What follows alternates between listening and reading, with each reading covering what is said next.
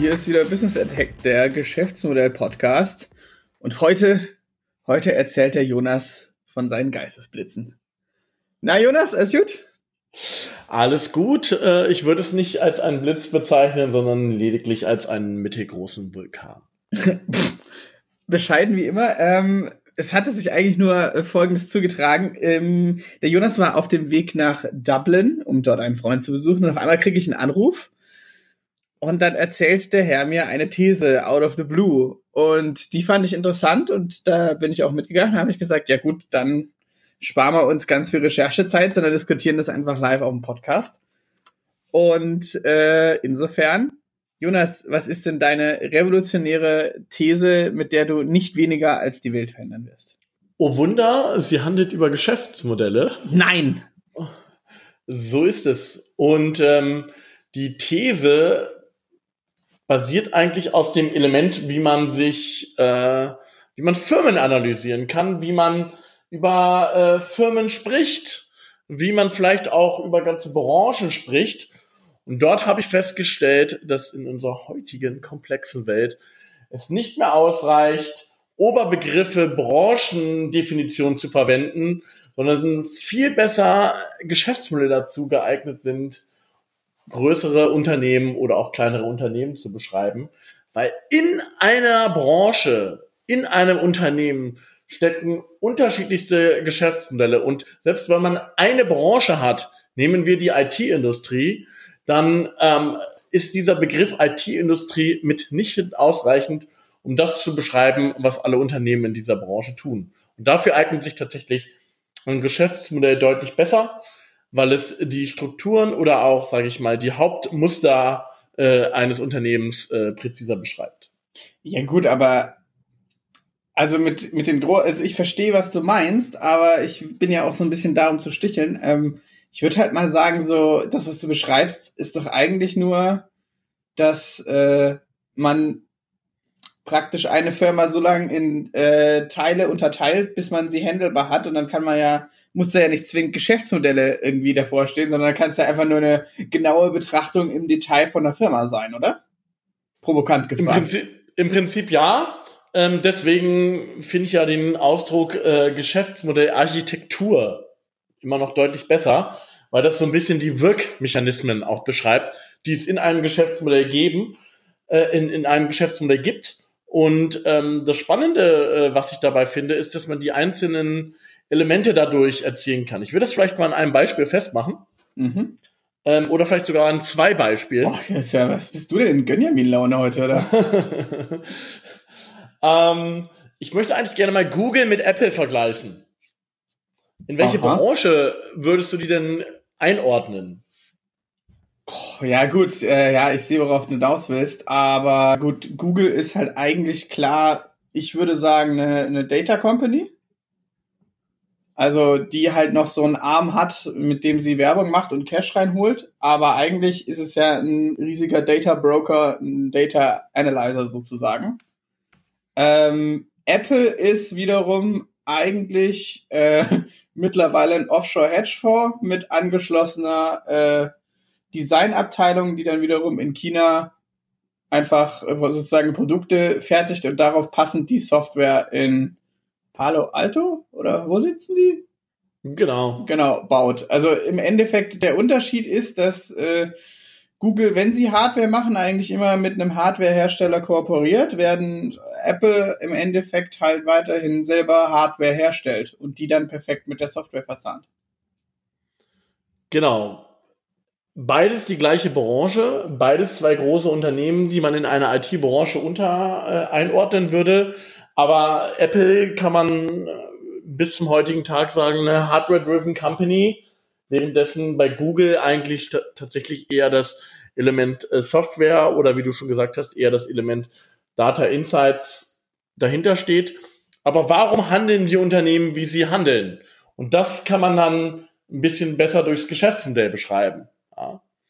Ähm, ja, dann ich finde, da, also dass dieses, dass das ganze Unternehmen Google danach strebt, ähm, äh, immer bessere Daten über ihre äh, Nutzer zu bekommen, immer besser den Kontext zu verstehen, immer stärker ähm, sozusagen auch äh, Benutzung zu verstehen, wirklich tatsächlich die Nummer eins Adresse dafür zu sein, hängt ja im Wesentlichen auch damit zusammen, weil ihr Wertversprechen ja auch die bestmöglichste Werbung in jedem Kontext ist.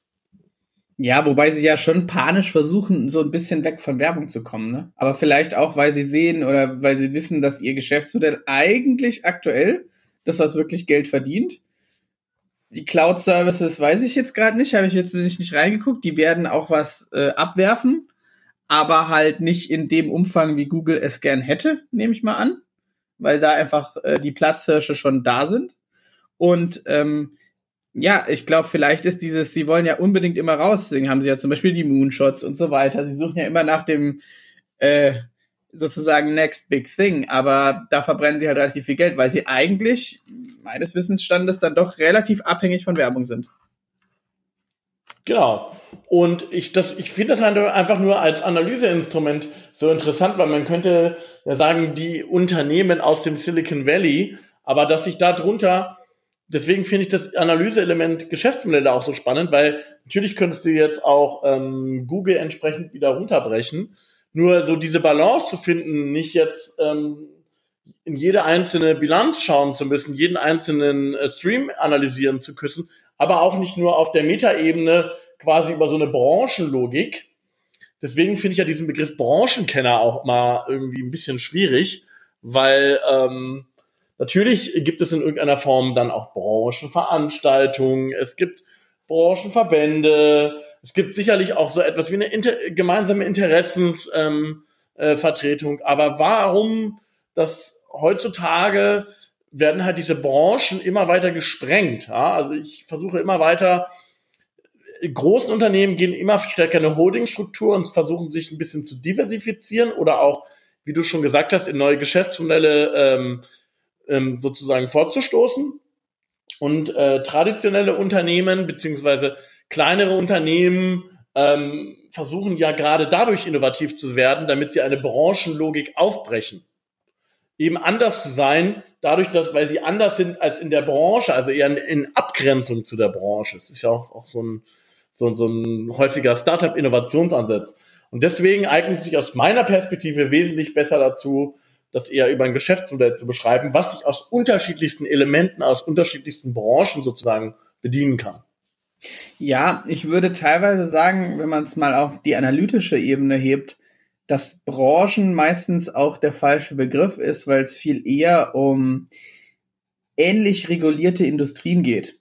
Also wenn du dir Pharma anschaust zum Beispiel, da sind die deswegen auch so vernetzt, weil die einfach alle ähnlich reguliert werden. Und da kann man dann schon ein gewisses Branchenwissen haben, auch wenn es einfach so gewisse Quasi-Standards in gewissen Branchen gibt, zum Beispiel im Handel oder so. Oder, oder Finanzindustrie. Finanzindustrie. Also wenn es auch so ungeschriebene Gesetze gibt und so, äh, die man, äh, ich meine, deswegen ist ja teilweise in diesen eher altbackenen Branchen, in Anführungszeichen, sage ich jetzt mal, teilweise die äh, Startups, die da reingehen oder die man sieht, wo man sich denkt so, hä, das ist doch super einfach. Und dann sagen die ganz oft, ja, gibt's halt einfach noch nicht.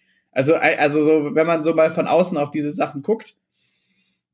Aber wie gesagt, ich würde eher sagen, dass es ganz. Ja, aber würdest du nicht sagen, dass das verschwimmt? Das ist meine Frage ja so ein bisschen auch in der, in der das, Projektion.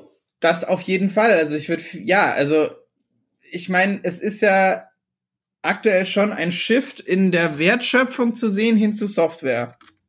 Natürlich, weil ich andere Strukturen habe und so weiter. Software würde schon, ja. ja also wenn, das muss jetzt nicht. Ja. Muss jetzt nicht das, das Argument sein, mit dem man, äh, weil das ist so ein Totschlagargument, finde ich.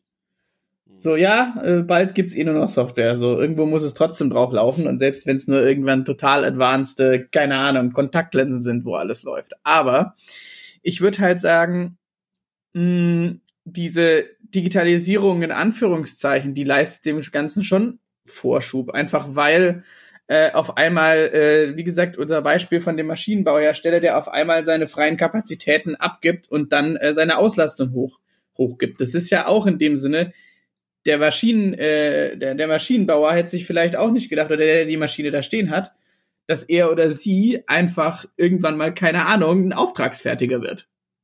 So. Ge genau, aber in dem Moment wird ja diese Branchenlogik aufgebrochen, ein bisschen. Ja, gut, also ich meine, wenn man jetzt so an Maschinen denkt und so und wirklich so Fertigungsstraßen, dann bricht es da wirklich eine, eine Branchenlogik auf oder ändert sich da einfach nur der Auftraggeber oder die Auftraggeberin?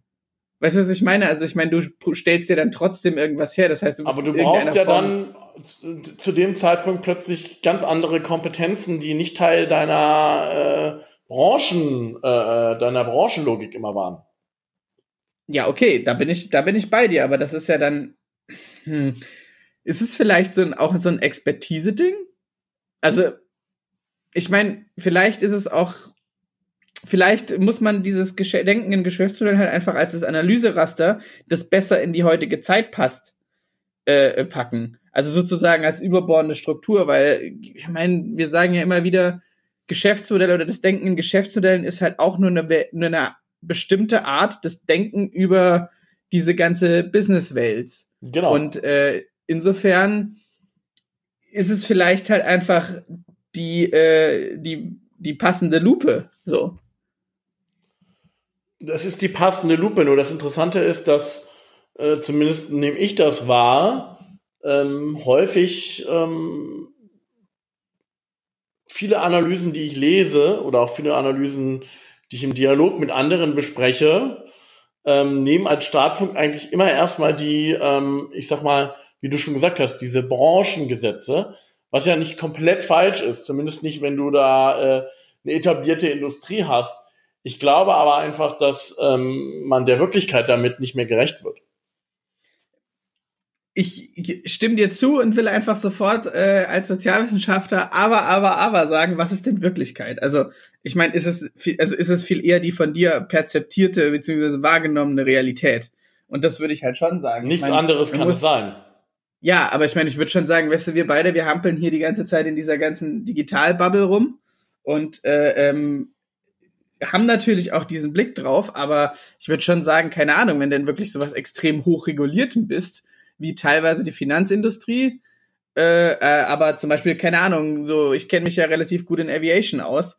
Das ist einfach, da ist so viel, da sind die Eintrittshürden so hoch und da ist einfach so krass viel reguliert, dass es da teilweise wirklich passt, weil sowas hast du nirgendwo anders eigentlich mhm, teilweise. Mhm. Aber ähm, da würd würdest du ja sagen, ein einfaches Beispiel in der in der ähm, Airline-Industrie, ja, ähm, du würdest ja meinetwegen bei einer Analyse von Ryanair ähm, ganz schnell dazu hinkommen, dass ein wesentlicher Teil ihres äh, Geschäftsmodells ähm, quasi ein Gastronomie und äh, Serviceverkauf äh, an Bord ist und nicht nur das reine Airline-Business. Also natürlich, äh, die Airline oder das Flugzeug stellt irgendwie das Gefäß dar, aber ähm, ein wesentlicher Teil deshalb, warum sie sozusagen auch ihre Tickets deutlich günstiger anbieten können, hängt damit zusammen, dass sie sich andere Geschäftsmodelle suchen, um dort eine Querfinanzierung zu erreichen. Okay, das auf jeden Fall. Ähm, da fallen natürlich so ein paar andere Sachen rein, jetzt in dem konkreten Beispiel, wie zum Beispiel diese Gleichteile-Strategie. Also sie haben nur einen Flugzeugtyp, können dafür eine ganz andere Stückzahlen, was die ganze Maintenance und MRO und so weiter angeht, also Maintenance, Repair, Overhaul. Und ähm, das ist natürlich, es ist aber im Grunde, würde ich sagen, schon ein ähnliches Geschäftsmodell. Es ist halt nur anders abgemischt. So, trotzdem ist es eine, müssen sie sich denselben Gesetzmäßigkeiten der Branche unter mehr, äh, unter, ähm, unterwerfen sozusagen. Die haben ja zum Beispiel auch keine Langstreckenflüge, weil dann würde ihre ganze Strategie schon wieder nicht aufgehen, weil sie dann mehr verschiedene Flugzeugtypen äh, haben müssten und so weiter. Also ich glaube, du bist halt teilweise in so hochregulierten Branchen bist du halt so, da würde dir jeder in der Branche sagen, es sind ja Äpfel mit Birnen, wo ich dann auch sagen würde so, na ja, das kann man so aber auch nicht sagen. Mhm. Trotzdem verstehe ich das Argument an der Stelle. Mhm. Ja gut, also ich bestreite ja nicht, dass es sozusagen in der Beschreibung eines Geschäftsmodells eine gewisse Branchenlogik gibt. Wir reden da ja auch immer ähm, sozusagen von so Werttreibern, also von gewissen Grundsystematiken, die von einer Branche vielleicht auch unterschiedlich sind zu anderen.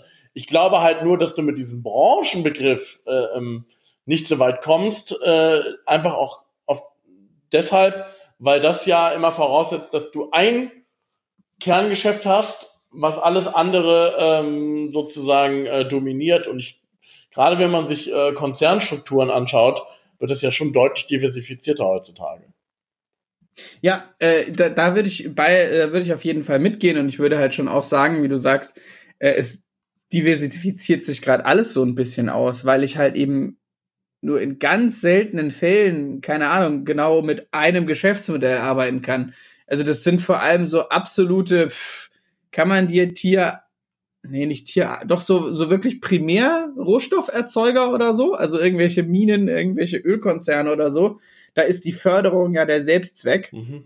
Und alles andere wird dann übernommen. Klar, ich kann praktisch nach hinten durchgehen in der ganzen Wertschöpfungskette, aber das sind so die einzigen, wo ich sagen würde, ja, die haben halt ein Geschäftsmodell und das machen sie weiter und dann hoffen sie, dass die Preise knapp sind. Mhm. Ähm, bei allem anderen würde ich schon sagen, ja, es, man kann halt nicht mehr nur noch dieses eine Ding machen. Oder man ist halt so in der Nische und so spezialisiert, dass man nur halt eine Sache macht. Also man ist der Spezi um die Ecke sozusagen. Genau. Also nur wenn man sich absolut spezialisiert, aber dann kann man nicht groß werden mittlerweile, glaube ich. Weil dann hast du halt einfach so eine gewisse kritische Masse, da kannst du wahrscheinlich, keine Ahnung, bis zu 1000 Leute locker erlernen. Ist jetzt einfach irgendwie in die Luft geschossen, aber irgendwann wird's halt schwierig. Ja, ähm, zumal du ja die, du die ja nicht sozusagen auf deiner Insel, in deiner Branche bist, sondern auch auf Kundenanforderungen die die in anderen Branchen erlebt haben, auf dich selber zukommen. Ja. Ich glaube, das ist auch nochmal ein wesentlicher Faktor, äh, den ich da sehen würde.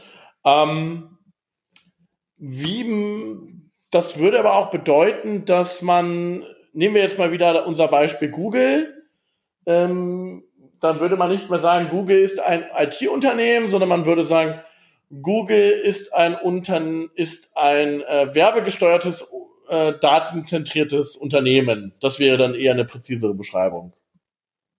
Ja, das würde ich schon sagen, weil ich glaube, das ist halt das Interessante ist, vor allem wenn wir da über Geschäftsmodellen, wir sehen ja hier gerade die Entwicklung eigentlich, dass, und da will ich jetzt nicht dieses Software Eats the World Denken machen, beziehungsweise diese, dieses Bild, weil ich finde teilweise ja, teilweise nein, aber es geht darum, du siehst schon, wie überall immer mehr Software reinkommt. Egal was du, äh, äh, so bald ist auch dein Klodeckel irgendwie smart, so ungefähr. Mhm. Da ist überall Software drin. Und wenn wir dann in den professionellen Bereich gehen, überall wird's einfach noch viel praktisch äh, äh, mehr implementiert.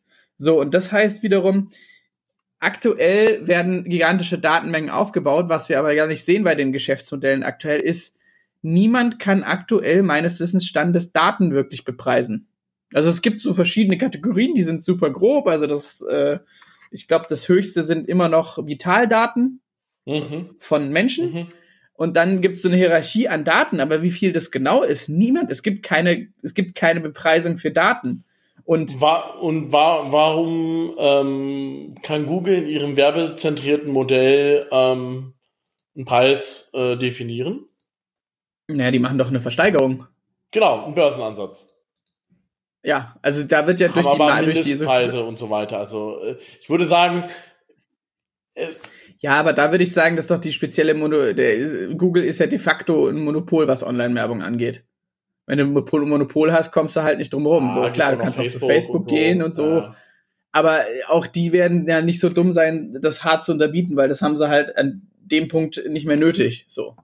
Und ich würde schon sagen, dass einfach allgemein, wir hatten das ja auch schon für so Fälle in äh, unserer Karriere, wo ich mit Leuten gesprochen habe, die in so Big Data, also die die teilweise geleitet haben, diese Big Data Abteilungen, wo sie meinten, wir versuchen das jedes Mal neu, wie viel wir nehmen können, weil wir es selber nicht wissen. Wir wissen nicht, was das wert ist. Wir wissen nicht. Genau. Und deshalb glaube ich, ist der realistischste Fall, dass es dafür einen Börsenansatz geben würde. Also eine individuelle ja, Angebot und Nachfrage, die, die, die dann den äh, Preis bestimmt. Also das halte ich äh, für am wahrscheinlichsten, weil das eben, weil man das nicht genau bestimmen kann und es äh, teilweise auch Daten gibt für unterschiedliche Kontexte, die dann auch wiederum unterschiedlich bepreist werden, glaube ich, dass es längerfristig auf so einen, so einen Börsenansatz hinauslaufen wird. Also müsste man eher sagen, dass Google eigentlich ein äh, eine Börse für Werbeplätze ist, die mit Daten unterfüttert wird, damit die optimale Aus Austragung oder aus, wie, wie nennt man das? Auswerfung, aus. Ausspielen. Man spielt Werbung aus. Auf, genau, die optimale Aufspielung wird garantiert so. Das wäre doch dann noch viel präziser, oder? Das äh, gefällt mir ganz gut und ist auch ein wunderbares Fazit. Oh, ja, weil es kommt dann um auf um äh, es läuft immer wieder aufs Wertversprechen raus. Dann ist es von Google einfach so, wir machen dir die beste Platzierung. Bang for the buck. Ich glaube, das ist das Wertversprechen von Google ziemlich gut zusammengefasst. Wunderbar. Dann, äh, ja, fand ich spannende These. Wie immer, falls ihr sagt, wir erzählen Kokolores oder wir äh, äh, liegen völlig falsch und Branchen sind das Beste, kommt mit uns in Dialog, äh, schreibt uns. Schreibt äh, uns gerne unter der neuen E-Mail-Adresse podcast at businessattack.de. Genau, oder einfach anrufen und ein Bier trinken mit uns trinken gehen. Wir sind in Berlin. Wir freuen uns und ähm, das war's von uns. Ich würde sagen, bis zum nächsten Mal, oder? Bis zum nächsten Mal.